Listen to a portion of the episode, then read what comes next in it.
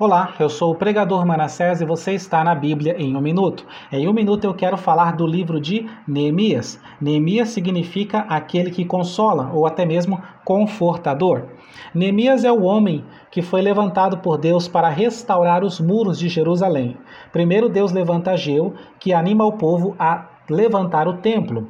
Depois Deus traz Esdras, que restaura o culto, a adoração no templo. E por fim, Deus desperta Neemias, que vem para Jerusalém e levanta os muros de Jerusalém.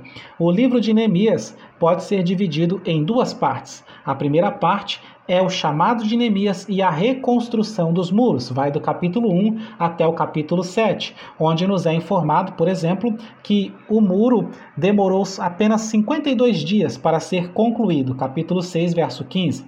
E a parte do livro é do capítulo 8 ao capítulo 13, onde nós vemos a leitura da lei e a renovação da aliança, como também várias outras atividades de Neemias que atuou como governador de Judá.